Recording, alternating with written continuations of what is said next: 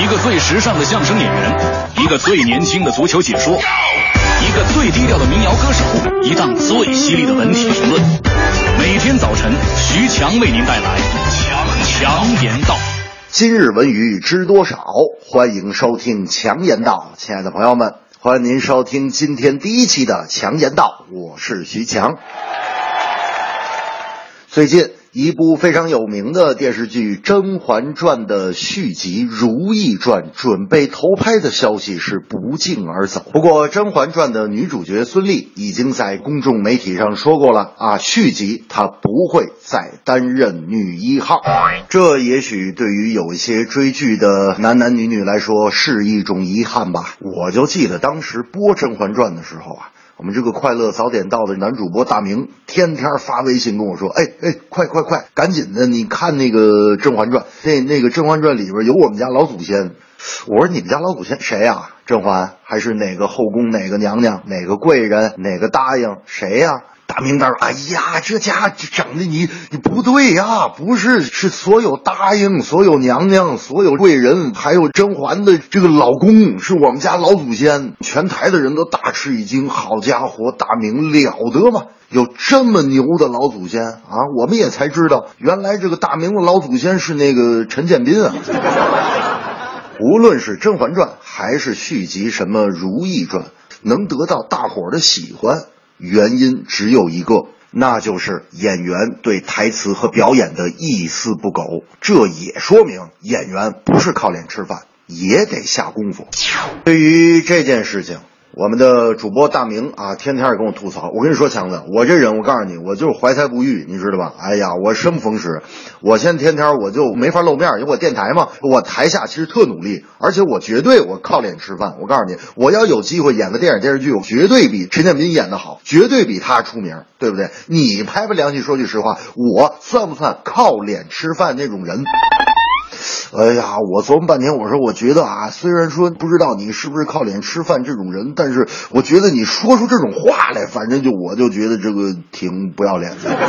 最近冰桶挑战风靡全球，其实这项公益活动啊，是为 ALS 肌肉萎缩性厕所硬化症捐款。活动的发起者呀，其实是一个美国波士顿学院著名的棒球运动员皮特·弗雷茨的那些朋友跟亲戚。我就知道啊，最近在新西兰有这么一位男士，做完了这项公益活动之后，过度的酗酒，结果导致心脏病突发猝死啊。最近有一些网友就在网上吐槽啊，说这项活动啊，你捅小骂你不认真，你捅大骂你兵太少，你呀只交不捐骂你作秀，只捐不交骂你没诚意，从国外传入是骂你崇洋媚外。从国内发起又骂你山寨，捐给 ALS 骂你是卖国贼，捐给瓷娃娃又骂你怎么以前不捐呢？捐少了骂你，哎呀捐这么多啊，怎么就捐这么点啊？捐多了骂你，哎这肯定是炒作。最后你才会发现那些骂你的人啊，基本都没捐。